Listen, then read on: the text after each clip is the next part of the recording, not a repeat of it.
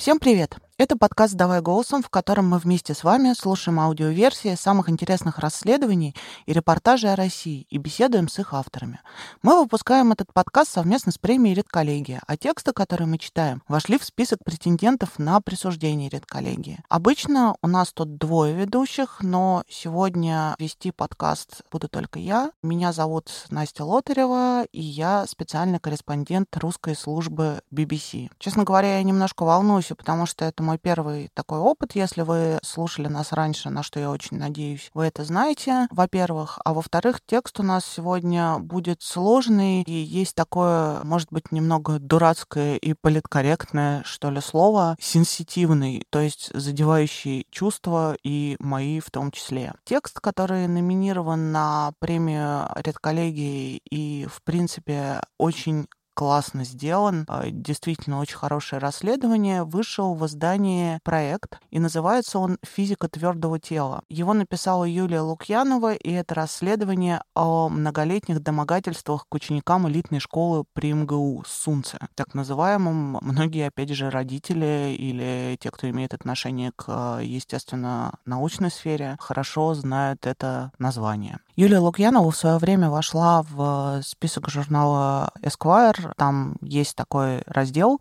10, что ли, или даже 30, не помню, журналистов до 30 лет, за которыми нужно следить. Ну, типа премия для молодых журналистов. Не знаю, что там с распределением по возрасту, но хочу сказать, что если вам не близка, например, тема, которую мы сегодня будем слушать и обсуждать, я очень советую почитать ее расследование про партию э, ЛДПР. Оно тоже совершенно хрестоматийный, очень описывает то, что происходит и в нашей политической жизни, и так называемой партийной жизни. И она же делала с а, Андреем Захаровым большое расследование про русскую православную церковь, тоже крайне рекомендую. Знаете, есть такой довольно хрестоматийный и очень хороший фильм про журналистику «Spotlight», называется «В центре внимания». И это редкий пример фильма, в котором ничего не происходит, а ты все равно не можешь оторваться, настолько тебя захватывает сюжет. Там в центре сюжета расследование долгое, кропотливое и очень сложное американских журналистов, это на основе реальных событий, хотя фильм художественный, про многолетние домогательства в католической церкви история. И там очень хорошо показана технология, какая это работа, что делают журналисты. Журналисты сверяют свидетельства, журналисты пытаются разговорить людей, а, которые находятся в очень тяжелой психологической ситуации. Я очень советую тем, кто интересуется журналистикой, посмотреть этот фильм. И думаю, что даже тем, кто не занимается расследованиями или не собирается заниматься, все равно это будет интересно. Я так понимаю, что в работе Юлии которая при этом сделала ее одна. Очень много общего с работой американской редакции. И об этом мы поговорим после того, как послушаем текст.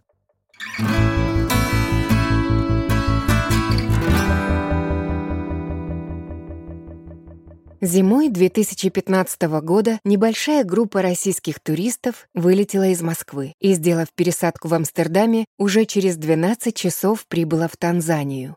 Группа состояла сплошь из молодых парней и их бывшего преподавателя.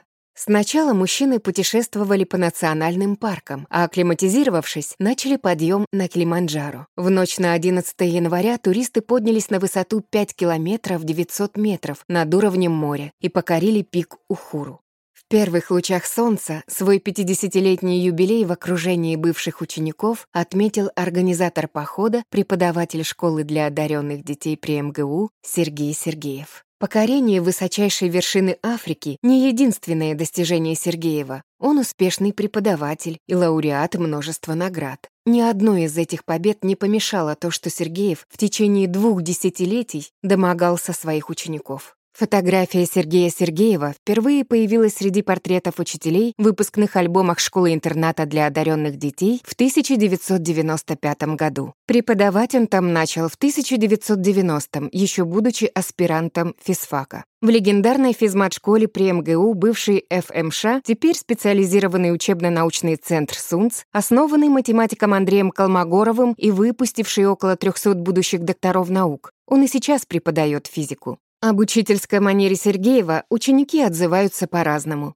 Преподаватель он жестокий. Доводил учеников до слез во время сдачи физпрактикума, вспоминает выпускник Сунца 2001 года. Насмехался над научными результатами, мог перечеркнуть конспект, придраться к оформлению, объяснению. Говорил, что ученик в такой школе не может допускать такие погрешности, что он вообще случайно сюда попал.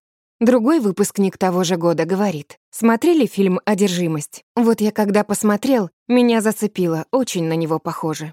Выпуск 2002 года рассказывает, что некоторым он помог трудоустроиться после выпуска из университета. Можно было получить рекомендацию от Сергеева на физфак МГУ, и это облегчало поступление, добавляет выпускник 2003 года. Хорошо вел предмет, был доброжелательным ко всем ученикам, не выделял любимчиков, вспоминает ученик 2010 года. Хотя сразу восемь выпускников разных лет в том же разговоре произнесли фразу «но слухи ходили», «Я так и думал, что вы обращаетесь по этому поводу», ответил выпускник 2004 года. СУНС — школа-интернат, где есть только старшие классы, 10 и 11. Вступительные в школу проводятся по всей России, чтобы дать возможность развития самым талантливым ученикам. Евгений Я поступил в 10 класс СУНСа в 2002 году. Для уроков физики класс делили на две подгруппы, которые вели два разных учителя. Мы спрашивали у старшеклассников, кому лучше. Они рассказали, что если хотите знать физику, то идите к Сергееву, но есть одно «но». Дальше цитата старшеклассников.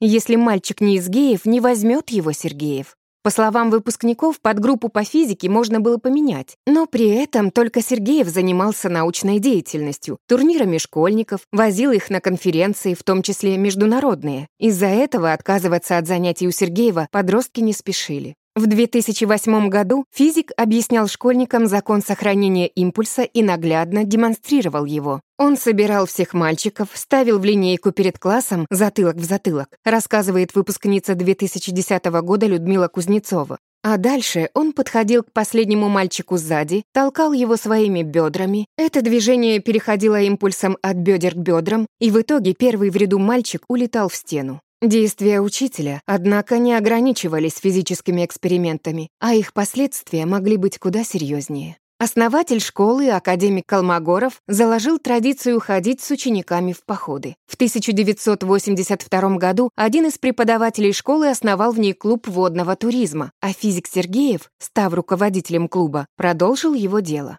Ученики ходили в короткие походы выходного дня в Царицыно, Коломну, Поленово, там Сергеев, человек начитанный, рассказывал им про историю, архитектуру, иконопись.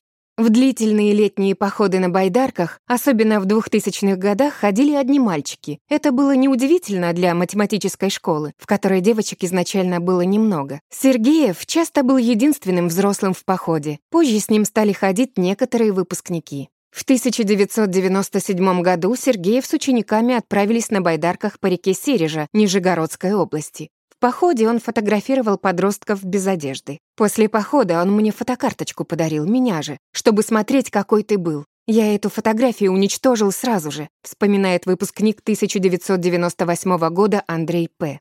Первый эпизод, когда учитель предложил школьнику сфотографироваться без одежды, произошел в 1995 году. Перед летним походом 2001 года Сергеев проверял рюкзаки у школьников, чтобы собрали то, что надо, не взяли лишнего. Плавки он выбрасывал из багажа за ненадобностью. Все купались голиком, он это регулярно фотографировал. Когда смотрели фотографии из похода, у него там был позирующий человек голиком на фоне голой природы. Мальчик. Вспоминает бывший школьник, участник похода по озеру Кереть. Он обязательно всех фотографировал голышом. Я не помню, какое было обоснование, не помню, почему я не смог от этого отказаться, рассказывает выпускник 2001 года Федор Дикарев. Он завел меня в какую-то рощицу, сказал раздеться и сфотографировал. Потом отдал фотографию. Я ее порвал и сжег. Выпускник школы Александр Мининович вспоминает поход по Кирете такими словами. «Он всех голыми сфотографировал. У нас у каждого потом были фотографии, распечатанные в полный рост, голые на фоне деревьев. Для этой фотографии нужно было специально раздеться. Мы отходили в сторону, он метров с пяти-семи снимал. Он объяснял, эти фотографии навсегда останутся у нас, мы запомним, какими мы были. А потом была странная игра, говорит Миниович. Он все эти фотографии по приезду распечатал. Мы сидели всей походной группой, он выкладывал их на стол, закрывал лица пальцем и предлагал нам угадать, кто на фотографии. Фотографирование без одежды Сергеев устраивал не только в длительных походах, но даже в выездах выходного дня. В реках, озерах, благоустроенных купелях, любой луже. В зимних и осенних походах он любил подзадорить, чтобы все мальчишки полезли купаться. Плавок, естественно, ни у кого нет. Он отгоняет девчонок, вспоминает выпускница 2010 года Людмила Кудряшова. Мальчики раздеваются, а тем, кто не хочет, он начинает говорить. «А ты что, боишься? Ты что, девчонка?» А дальше он их фотографирует. Однако не все фотографии учителя давал подросткам. Один из учеников, приходивших к Сергееву домой, вспоминает, что учитель показывал ногую фотографию самого школьника на домашнем компьютере. Кудряшова в 2009 году наткнулась на снимки голых подростков сама, когда открыла на школьном компьютере, который стоял в лаборатории Сергеева, папку с фото из последнего похода. Я была в 10 классе. В лаборатории были включены компьютеры. Я думала, там лежат фотографии по датам. Обычно всем их можно смотреть. А тут, видимо, он не почистил. Я открыла, а там голые дети. Я пролистала до нейтральных фотографий, и в этот момент зашел Сергеев. По словам выпускницы, Сергеев не ожидал, что кто-то может увидеть фотографии. Он очень разозлился и начал ругаться. «Это вообще не твое! Куда ты лезешь?» В общей сложности о фотографировании голыми рассказали 12 бывших учеников физика. Последний снимок ученика без одежды был сделан Сергеевым летом 2013 года. Во время походов преподаватель также проводил осмотры голых учеников. Еще перед летним походом 2000 года Сергеев рассказывал будущим походникам, что в одном из предыдущих путешествий лично выбривал мошонку своему ученику, якобы для какой-то медицинской манипуляции. В том же году он предложил 16-летнему школьнику в походе осмотреть его мошонку и в ходе тактильного обследования рассказал, что у того не опущены яички. Ни один из врачей, к которым позже обращался юноша, этого не подтвердил. В 2002 году одного из учеников в область паха укусил клещ, вспоминает участник похода. Доставать его физик отказался. Школьники справились сами. Однако клещи с тех пор стали обоснованием для новых осмотров учителем. В 2011 году во время летней школы Сунца Сергеев предложил детям прогуляться. Всю дорогу, пока мы идем, он рассказывал про клещевой энцефалит, что можно умереть, как работает клещ, что он ищет самое мягкое место, обычно паховую область. Вспоминает выпускница Сунца, вожатая лагеря Людмила Кудряшова. Сергеев настаивал, что в следующий раз, когда ученики остановятся, чтобы сходить в туалет, нужно обязательно друг друга осмотреть. По сунцевским походам я знала, что он идет с мальчиками. Дальше начинает их осматривать и трогать за гениталии. Поэтому старшим ребятам я сказала «не ходите». И он, видимо, разозлился, что они отказались. По возвращении в лагерь физик позвал Кудряшову и сказал, чтобы она собрала ребят для осмотра. Он якобы боялся, что всех их могли покусать клещи. Я очень расстроилась, у меня уже нервов не хватало на это, и у меня случилась истерика. Я заплакала, сказала, что нет, никуда они не пойдут, рассказывает Кудряшова. Это остановило учителя от дальнейших действий. Но, по словам Кудряшова, еще на прогулке физик все-таки успел проверить на клещей восьмиклассника и семиклассника. Старший мальчик сказал об этом. Что с ним такое? Это ужасно. Он все трогает, все отодвигает, везде руками лезет. Кудряшова сказала мальчику, что больше такого не повторится, и посоветовала держаться подальше от учителя. Сказать о произошедшем ей было некому. Сергеев был организатором лагеря, остальные преподаватели его бывшими учениками. Один из участников похода 2000 года по реке Кирженец в Нижегородской области Федор Дикарев вспоминает. Время позволяло идти нормально, любоваться природой, но вместо этого мы гребли с утра до ночи, ставили палатки затемно, вставали в несусветную рань. Все это было выматывающе физически и психологически. Зато благодаря такому темпу физик мог подойти к кому-то из мальчиков и сказать, «У нас был тяжелый день, все устали. Пойдем я тебе сделаю расслабляющий массаж», продолжает он же. Насколько я знаю, ему никто не мог отказать. Вначале это был обычный массаж спины, потом переворачиваешься, он касается пениса, ты замираешь, вспоминает Николай Л. Это было такое оцепенение больше. Потом он начинал мне дрочить. Когда это делает мужчина, это не очень приятно, но ты находишься все равно в его власти. По словам Николая, в походе Сергеев несколько раз мастурбировал ему. В какой-то момент я перевернулся на бок. Он это воспринял как отказ. Я точно не показывал, что мне этого хочется. Позже Николай замечал подавленность в лицах других учеников. Он думал, что это произошло и с ними, но между собой школьники ничего не обсуждали. «Когда это произошло с тобой, ты уже видишь это сам», считает Николай. Кириллу Н. во время похода было 16 лет. он переходил из 10 в 11 класс. В 2001 году клуб водного туризма отправился на озеро Киреть в Карелии. Учитель физики по своему обыкновению предложил Кириллу сделать массаж. Кирилл не смог отказаться, пришел в палатку физика, они закрылись. Для массажа потребовалось раздеться. Школьник сделал это и лег на живот. Чтобы член между ногами не болтался и его не было видно, я его поднял вверх. Из-за того, что я на нем лежал, возникла эрекция. Так бывает, вспоминает Кирилл. А потом он попросил меня перевернуться на спину. Увидел и, недолго думая, начал гладить, мастурбировать руками. Я кончил, он аккуратно все вытер. Он это делал с наслаждением, ему это нравилось. А после учитель посоветовал ученику. В этой жизни мало кто о тебе по-настоящему заботится и тебя любит, поэтому если люди предлагают тебя погладить, надо пользоваться этой возможностью, не отказываться.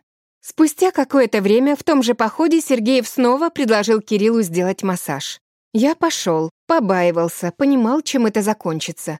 В этот момент у меня член не вставал, он очень долго мне дрочил, говорил даже какие-то фразы. «Вот, в прошлый раз ты хотел, я тоже кончил, но я этого точно не хотел». Долгие годы Кирилл рассказывал о случившемся только психологу. Молодой человек вспоминал те эпизоды в палатке как неприятные и постыдные. Кирилл знал, что учитель делал массажики, как их называли школьники, и другим ребятам, но даже спрашивать о том, в одежде они были или нет, стеснялся. В том же походе, когда стояли белые ночи, в палатке Сергеева оказался и другой ученик — Тимофей Т. Преподаватель поселил его с собой на время стоянки. Я лежал, он то ли гладил меня, то ли что, потом спустил мне штаны, достал мой член и начал мастурбировать. У меня была эрекция, было очевидно, что он тоже возбудился от всего этого дела, вспоминает Тимофей. Я сказал «не надо, не надо», оделся и убежал из палатки. После этого случая Тимофей поменялся местами в палатке и в лодке с другим школьником, объяснив, что хочет попробовать управлять другим типом байдарки. И никто не стал задавать вопросов. С учителем этот эпизод он не обсуждал. Он единственный взрослый человек на десятки километров вокруг, а мы, ребята, 15-16 лет, передает свои ощущения Тимофей. После возвращения в Москву Сергеев предложил группе походников сходить в баню, но Тимофей отказался. Хотя в классе Сергеев и упоминал вскользь о том, что у него якобы есть жена и сын, дома у преподавателя в московском районе Раменки ученики никого не видели. А в гостях у физика ученики по его приглашению бывали регулярно, как минимум с 2000 по 2014 годы. Об этом вспоминали 8 человек. Выпускник 2001 года Николай Л. рассказывает, что как-то раз они с одноклассниками побывали в Раменках. У Сергеева в гостях, когда мы приехали, уже был парень, другой ученик Сунца. Можно было подумать, что он уже там ночевал. Он же там и остался, когда мы ушли. В гостях у учителя не только пили чай и обсуждали науку, но и вели разговоры на тему секса. Однажды, после пробы байдарок, мы приехали к нему домой, вспоминает Тимофей Т. Событие начала двухтысячных. Он сказал, пойдем в другую комнату, поговорим. У меня в тот момент было достаточно много прыщей на лице. Он отвел меня, начал разговаривать. «А что у тебя с лицом? Ты что-то делаешь? Это, наверное, гормональное, а ты занимаешься мастурбацией?» О том, что он спрашивает, анонируешь ты или нет, об этом знал весь класс, утверждает выпускник 2001 года Николай Л. Я с ним пришел разговаривать в кабинет физпрактикума. Идет разговор, он спускается до каких-то твоих личных качеств, отношений. Как старший наставник спрашивает, анонируешь ты или нет. В 15-16 лет это животрепещущая тема. В ходе такого разговора Николай Сергеев перешел на тему массажа и в школьном кабинете, запертом на ключ, начал мастурбировать подростку. Это происходило на учебном столе, вспоминает Николай. Кириллу Н. уже после похода Сергеев тоже предлагал сделать массаж в школе, в помещении, где хранились шкуры, оболочки от байдарок. Жарким летом 2001 года Сергеев у себя дома дополнительно занимался физикой с Игорем Че, который собирался поступать в 11 класс Сунца. Он предложил ученику раздеться, сославшись на жару, хотя тот и так уже был в шортах и футболке. Один раз Игорь удивился, но снял футболку. В остальные отказывался от предложения. В 2006 году другому, 16-летнему ученику Григорию Ю, Сергеев предложил раздеться, а после начал трогать его за все — пенис, мошонку. Ученик, по его словам, прекратил это и ушел. Сейчас он вспоминает, что в тот момент было непонятно, кому жаловаться. Другая причина молчания — в элитности заведения. Ты находишься в школе для одаренных. Если что-то происходит не так, тебя могут оттуда выгнать обратно к себе домой, говорит Григорий Ю. Если тебя оттуда выгонят, ты потеряешь все свои возможности. Если ты ссоришься с Сергеевым, ты теряешь возможность на международные конференции и прочее. Сергеев — это социальный лифт. Нравится, не нравится, терпимая красавица. Ученики Сунца вообще нередко живут в стрессе. Если в прежних школах они могли быть единственными, кто блистал, в Сунце таких почти все. Одновременно сказывается разлука с домом и с родителями. Порой некому рассказать о проблемах в школе. Кружок физики Сергеева был одним из немногих развлечений, который к тому же позволял посмотреть страну и мир.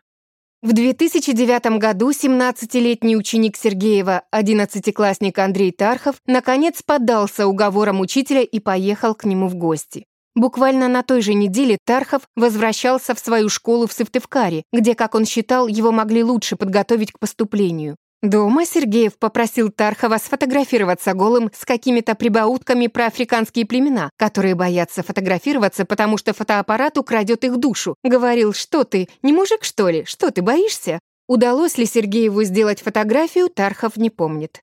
Вскоре пришел выпускник Сергеева. Втроем они выпили джина, студент ушел, а Тархов и Сергеев, посмотрев «Призрака» оперы, легли спать в разных комнатах. «Я проснулся от того, что он зашел в комнату, пытался гладить меня», — вспоминает Тархов. Начал спину трогать, стал ниже спускаться, за остальные части трогать, в том числе причинные. Ощущение было, лишь бы это побыстрее закончилось. Опять у него какие-то прибаутки были, они притупляют внимание. В итоге он снял с меня трусы и начал трогать за гениталии. Я вышел из состояния полного оцепенения, натянул на себя все, свернулся клубочком, закутался в одеяло, оттолкнул его и лег. Он еще посидел, потом ушел. На следующий день Тархов уехал. Рассказать кому-то о случившемуся ему было стыдно. Сам же поехал к Сергееву. Только через несколько лет он пересказал историю психологу, а потом без подробностей двум своим одноклассникам. Этот случай сильно повлиял на психику Тархова. После школы он испытывал огромные проблемы с доверием, ощущением безопасности, а в какой-то момент появились и навязчивые суицидальные мысли. В 2013 году Сергей Сергеев на 4 недели поехал в Южную Корею по программе, которая позволяла корейским школьникам летом учиться у топовых учителей российских школ. В качестве лаборанта, который ассистировал при проведении опытов, Сергеев позвал участника своего кружка Алексея Смирнова, которому тогда было 17 лет. Он переходил из 10 класса в 11. В один из вечеров учителя ходили в ресторан. Там выпили и вернулись в отель. Сергеев зашел в номер Смирнова и предложил парню сделать массаж. Ученик не смог отказать, ведь он работал на Сергеева. Это не было похоже на массаж. Скорее, больше на разглаживание чего-то. Он нажимал на те области, которые стимулируют простату, то есть делал непрямой массаж, но напрямую мои гениталии не трогал, только ягодицы, вспоминает Смирнов. После массажа Сергеев спросил Смирнова, не хочет ли тот сделать массаж ему. Ученик отказался, сказал, что не умеет. В той же поездке мужчины отправились в корейские бани. Там же, в купеле, где принято находиться без одежды, Сергеев при другом учителе вплотную подсел к ученику, стал трогать его за плечо, талию, внутреннюю часть бедра, предлагал поплавать вместе, а после отказа попытался насильно искупать. Эти приставания продолжались минут 10-15. Мне было совершенно непонятно, что происходит. За счет того, что человек долго с тобой общается, оказывает тебе услуги, он твой учитель, вызывает у тебя доверие, ты не можешь прямо сейчас сказать «вы меня домогаетесь». Вы считаете, что это какая-то игра, потому что этот человек настолько велик. В итоге Смирнов учителя спихнул, утопил и ушел, сказав «еще раз так сделаете, я вам руку сломаю».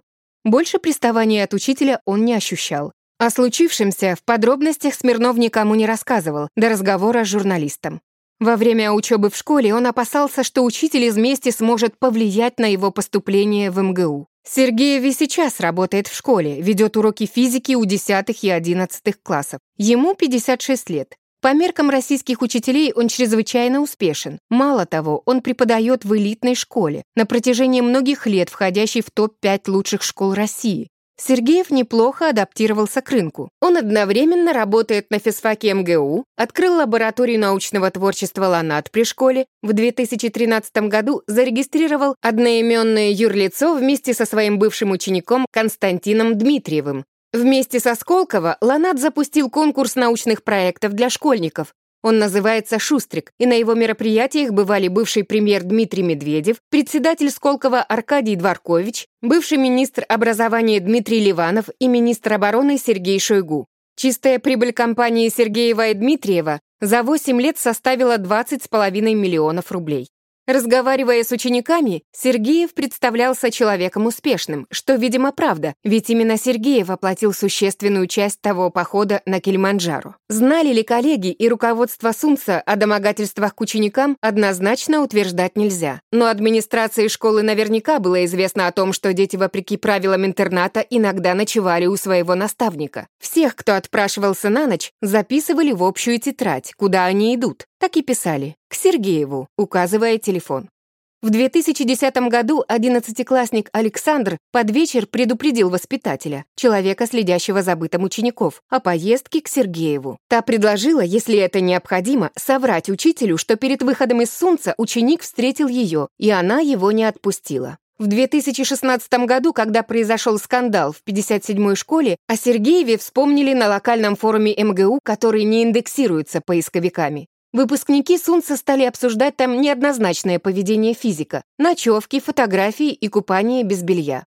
Кто-то высказал идею рассказать администрации школы, но, по словам участников дискуссии, заниматься этим так никто и не стал. Бывший преподаватель летней школы Ланат на условиях анонимности рассказал, что и ему Сергеев делал массаж и пытался сфотографировать голым, когда ему было 20 лет. Опыт фотографии он описывает как очень стрёмный.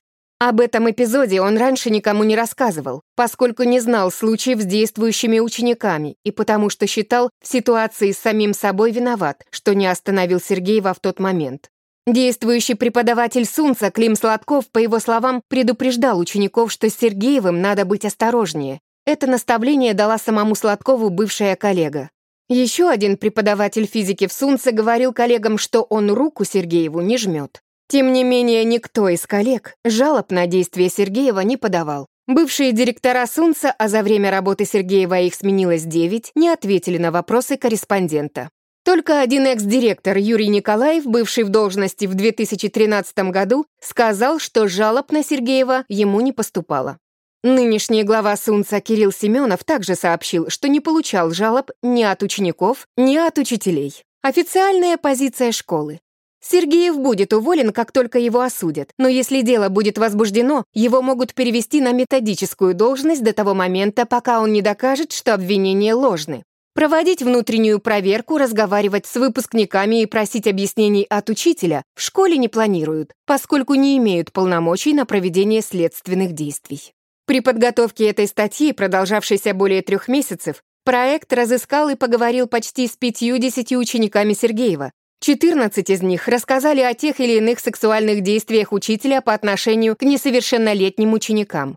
Нынешние ученики школы не сообщили об учителе ничего, что могло бы послужить поводом для разбирательств. Когда корреспондент обратился к Сергею Сергееву за комментариями, тот сообщил, что знает о подготовке текста, поставлен в запредельно тяжелую ситуацию и готов ответить на вопросы, обычно добавив, что человеку в его положении нужно все бросить ради встречи с журналистом. За час до назначенного времени Сергеев написал, что не сможет встретиться, и предложил переслать ему вопросы письменно. В течение недели с того момента ответа от преподавателя не последовало. Все те, кто согласился говорить о пережитом опыте домогательств, не хотят юридических последствий для учителя, однако предпочли бы, чтобы он больше не работал с детьми. Почти все пострадавшие до разговора с корреспондентом никому не рассказывали о приставаниях учителя, Некоторые выпускники открылись психологам и женам, и то без деталей. Мужчины чаще всего принимали решение поговорить с корреспондентом после того, как узнавали, что были не единственными пострадавшими. На следующий день после выхода текста Сергей Сергеев был уволен из Сунца за совершение работником, выполняющим воспитательные функции аморального поступка, несовместимого с продолжением данной работы.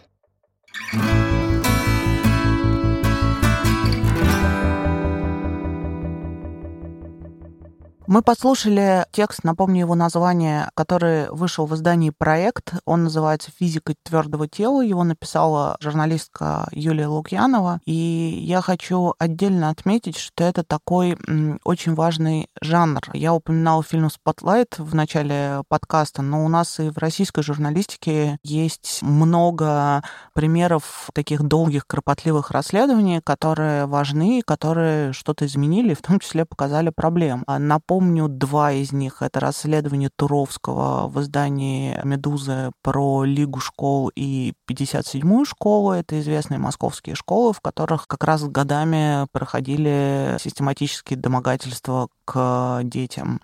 А сейчас по этому поводу, по-моему, до сих пор идут суды. Один из подозреваемых в этих домогательствах умер, он пожилой человек уже был, а один уехал в Израиль и там скрылся. Ну, тем самым, в общем и целом, видимо, косвенно подтвердив свою вину. А, и второе тоже расследование, которое вышло на а, «Медузе» же это расследование Евгении Берга «Дети, которые говорили странные вещи». Это про расследование в интернате для детей-сирот, и оно модельное в том смысле, что оно показывает, как происходит насилие в закрытых системах. И там тоже продолжаются суды. Это действительно кропотливая и во многом какая-то неблагодарная работа, но она очень важная, потому что получается, что журналисты, пафосно тут скажу, помогают тем, а, кому обычные какие-то способы обращения к властям, обращение там, к важному взрослому а, для а, ребенка не а, помогают, не могут помочь. Ну, то есть это такая важная работа. Поговорим о том, что об этом думает Юлия Лукьянова, поговорим с ней сейчас, наберем ее. Привет, Юля. Привет. Я, надо сказать, когда вы вышли там позавчера, ну, короче, с тех вчера. пор, да, вчера, с тех пор, как вы вышли, я хожу под э, сильным впечатлением, потому что мне послезавтра ребеночка в лагерь отправлять, ну, то есть натурально.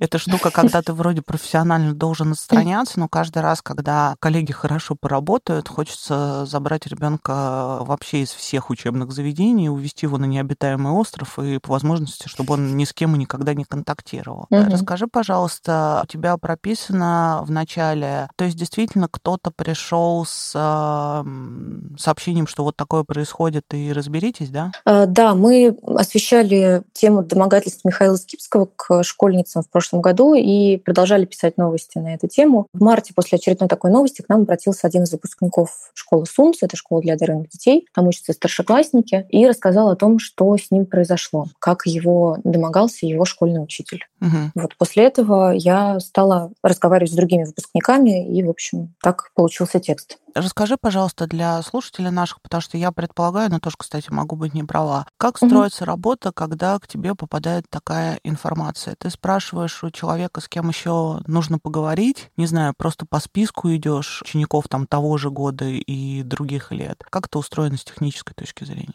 Изначально, когда к нам обратился этот выпускник, он еще даже не назвал фамилии учителя, но у меня есть друзья из Сунца, и я пришла к ним и спросила, ребята, вот есть э, у меня вопрос к вам. Домогательство, Сунц, учитель, возникает ли у вас что-то в голове? Они мне назвали фамилию. И когда я поговорила с выпускником, фамилия совпала. Я поняла, так, здесь точно что-то есть. Mm-hmm. Это, видимо, может быть каким-то трендом. Вот. И из разговора с э, этим выпускником я поняла, что слухи ходили в том числе из походов, поэтому я стала разговаривать в первую очередь с людьми, которые давно ходили в походы. Мы обнаружили вот этот сайт, на котором выкладывались э, фотографии из походов, э, там были прописаны все участники. Я попыталась связаться с ними. Это где-то с 95 по 2003, наверное, год. Дальше я узнала, в каких, э, в каких классах преподавал Сергеев. Э, они, как правило, не менялись. Это были А и Г классы. И на сайте Сунца выложены выпускные альбомы. Э, я просто писала всем молодым людям, которых могла найти, то есть там прям фотографии и имя. Вот, писала им во ВКонтакте, в Фейсбуке, где могла их найти. А много посылали в ответ?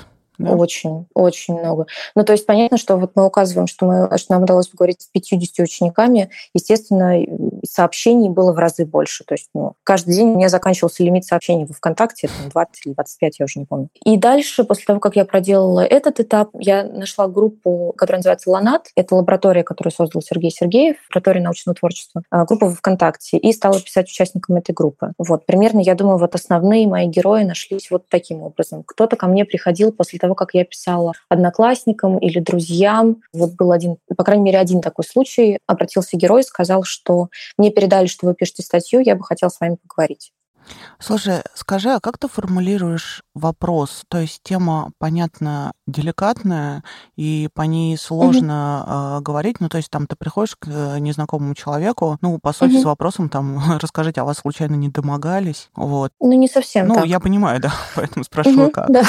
Изначально я просто писала, что мы готовим текст о Сергее Сергееве. Я не вдавалась в подробности, о чем именно будет этот текст. Но большинство людей, которые со мной соглашались поговорить, у них, э, в принципе, не был вопроса, о чем он может быть, потому что ходили слухи, либо у них какой-то был опыт соответствующий. Чаще всего не приходилось объяснять. Иногда приходилось, тогда люди говорили, ну, либо я там ничего не знаю, ничего не слышали, вообще, как вы посмели покуситься, ну, в общем, такие вещи. Uh-huh. Если спрашивали, я честно говорила, что к нам обратился один человек или несколько, в зависимости уже от того, какой это был этап э, работы с текстом, которые рассказали о домогательствах, поэтому мы ищем других пострадавших. Слушай, а неужели не нашлось ни одного, как это в кавычках понять, что выпускники уже тоже взрослые, взрослого человека? Mm. Из его коллег я видела там свидетельство вожатой, который даже под своим именем выступил, что да. требует отдельного мужества, но кого-то из коллег из школы, с физфака, кто бы согласился как-то это прокомментировать? Ну, то есть тут ответственность больше. У нас есть в тексте один преподаватель Солнца, он сказал о том, что его предупреждали о том, что Сергею нужно быть осторожнее, предупреждал его коллега, и он как бы передавал эти слова детям, но поскольку он сам ничего не знал, не был свидетелем, он э, не мог пойти в администрацию да, и сказать, знаете, вот тут есть слух. Ну, то есть ему это казалось неправильным. Вот он выступает под своим именем. Все, к сожалению, это все, что могу сказать. Да, я понимаю. Mm-hmm. Есть такой момент, я сама много писала о каких-то таких вещах и там, не знаю, о домашнем насилии. То есть о чем-то, где очень сложно добыть, ну, какие-то фактические вещественные, да, там, доказательства, документы или mm-hmm. что-то в этом роде. И это всегда сложность а, с тем, что получается слово против слова. Скажем так, вопрос в том, что вы считали достаточными доказательствами, чтобы понять, что, ну вот, все так, это можно публиковать, и тут все чисто с точки зрения там, угу. доказательств. Ну, я, как правило, спрашивала у героев, кому вы еще об этом рассказывали, если они мне говорили о том, что они рассказывали об этом еще кому-то, ну, по крайней мере, в случае с, с одним героем, он сказал, что он э, рассказывал об этом двум одноклассникам, я связалась с ними, они подтвердили, что да, действительно, такой разговор был, назвали там год и то, что они помнят из этого разговора. Другие истории, ну, по крайней мере, три из них, они их рассказывали ну не то, что как под копирку, но просто обстоятельства, какие-то мелкие детали, все совпадали. И эти люди не были знакомы друг с другом, ну, насколько я поняла, вот из э, а, то есть выпускники разных лет, ага. Да, это были выпускники разных лет, э, либо это были люди, которые не подозревали о том, что с другими что-то могло случиться, то есть они говорили, там, вот со мной это произошло, но я уверен, что больше ни с кем в походе этого не происходило. Либо наоборот, там был а, один герой, который сказал, что там, я видел по глазам других детей, что там, с ними происходило то же самое. Но вот в этом походе я не смогла добыть э, другой такой информации, то есть он в итоге был один. Когда тебе пересказывают эти истории, ты видишь, что там есть схожий паттерн. И мне, в принципе, в каких-то случаях этого хватало. Плюс, если герой э, выступал под своим именем, то тут уже ну, я думаю, что у меня есть основания ему доверять, потому что ну, он никому до этого не рассказывал. А как по твоему впечатлению, почему они все не разговаривали? Ну вот в момент, когда все это произошло. Там было много причин. Во-первых, э, это были дети, которые учились в школе-интернате. Они могли мало контактировать с семьей, например, а могли там даже не возвращаться домой на выходных, потому что дом был очень далеко, в другом регионе, там, в другом конце страны. Ну и в целом это дети такие, которые занимаются математикой. Иногда у них трудности с э, вообще какими-то социальными контактами. Не про всех, нет, не все, конечно, mm-hmm. такие герои, но тем не менее. Плюс э, юный возраст, э, плюс то, что тут, знаете, еще включается мне кажется, что если бы э, были девушки, да, вот просто по тому, как я работала э, над подкастом о Михаиле Скипском, девушки периодически жаловались учителям. Потому что мне кажется, что Более про это проще. Да. Да, да. Это не, э, в этом меньше стигмы. А когда ты молодой человек, и ты не смог дать отпор, ты начинаешь винить себя. И они мне рассказывали, что как же, ну, как я на это пожалуюсь, я же сам к нему приехал, я же сам пришел, я же сам ничего не сделал с этим, я сам разрешил себя фотографировать. Это же унизительно. И как можно об этом рассказать, когда тебе там 16-17 лет, ну, который так страшновато иногда бывает подойти. Был еще герой, который рассказал о том, что он понимал, что от администрации вряд ли можно чего-то добиться, потому что перед ним был пример, как э, его там, то ли одноклассница, то ли девочка из параллельного класса пожаловалась на буллинг со стороны одноклассников. И тогда администрация устроила очную ставку между этой девочкой и э, учениками, которые ее булили. И она ушла оттуда в слезах, и, как, ну, по его словам, до сих пор жалеет о том, что она вообще начала, начала этот процесс. Вот. Очень много причин. Э, страх, волнение о том, что тебя могут осудить. Плюс это действительно школа, которая входит э, в топ школ российских, всегда появляется в рейтингах, часто на первом месте. Все выпускники попадают в ведущие вузы по окончании. И, естественно, если ты мальчик из провинции, ты смог добиться того, чтобы учиться в такой школе, ты очень не хочешь это место потерять, потому что ты вернешься к себе домой, и ты но ты уже увидел эти возможности, которые перед тобой могут открыться. Ты не, не имеешь решимости вот просто пожаловаться и после этого иметь риск все потерять. В общем, э, понятно, что карьерные риски, они, наверное, не, не самые такие основные, а больше переживания из-за того, что эм, я сам это позволил, или там мне стыдно об этом рассказать, но в том числе тоже, конечно, они присутствовали. Я, мне кажется, для детей 16-17 лет, которые считают, что там выпускные экзамены — это самое важное, что происходит в их жизни, я могу их понять. Я думаю, что мы все можем. Да, конечно. Задам последний вопрос. Я обычно ненавижу, когда его мне задают или э, моим журналистам задают. Получается, у тебя было две таких истории в работе про домогательства сложные, они неприятные всегда, потому что, ну, ты разговариваешь с людьми о сложных mm-hmm. и неприятных и интимных вещах, и нельзя сказать, что журналист в этот момент не думает, что какого черта я вообще в это все лезу и задаю там mm-hmm. человеку вопросы про его интимную сферу. У тебя какое ощущение, так сказать, на перспективу и вообще там сейчас? Здорово, что все сошлось, получилось и там, не знаю, удовлетворение от хорошо выполненной работы или, э, не дай бог, еще дальше придется над чем-то таким работать. Я почему спрашиваю, в какой-то момент я писала довольно много про детей-сирот, подвергшимся сексуальному насилию, и примерно угу. на третьем тексте у меня было ощущение в окно выйти, и чтобы, пожалуйста, а там же это еще так работает, кстати, ты справедливо сказала в начале, что если ты по какой-то теме пишешь, к тебе потом с этой темой приходит, что вы, вы вот рассказали угу. про то-то, а вот у нас тоже такая такая история. Угу. И у меня действительно было такое в каком-то момент ощущение, что я просто не могу этого слушать-то больше, не могу вообще с этим больше сталкиваться. Как ты к этому относишься? Ну, начнем с того, что на следующей неделе я записалась к психотерапевту, мне кажется, уже пора. Отличный ответ. Одобряю. Да. Ты знаешь, в тот момент, когда ты работаешь, э, ты понимаешь, что ну, либо люди сами к тебе обратились, и они готовы про это рассказывать, либо если они согласились на разговор, они уже знают, о чем он будет. То есть э, со всеми оговорками э, про то, что давайте будем разговаривать на том уровне, на котором вам комфортно, на том уровне подробностей, до которого вы готовы пойти, чтобы вас это не травмировало снова. При всем этом, ну, как-то, да, приходится формулировать вопросы там, а за что он вас потрогал, там, а что случилось потом. Да, мне кажется, что это все те вопросы, которые читатели нам потом задают вот в соцсетях сейчас. И я пытаюсь, когда разговариваю с героями, на самом деле спасибо им огромное за тот уровень откровенности, который они себе позволили в разговорах со мной. Это, ну, я просто сидела с открытым ртом у телефона и не могла поверить в то, что взрослые мужчины рассказывают незнакомой журналистке про такие интимные вещи в подробностях. Но они тоже понимают, что это важное дело, иначе они бы не согласились со мной разговаривать. Очень смелые люди, очень профессиональный журналист. Спасибо. Спасибо и пока. Пока.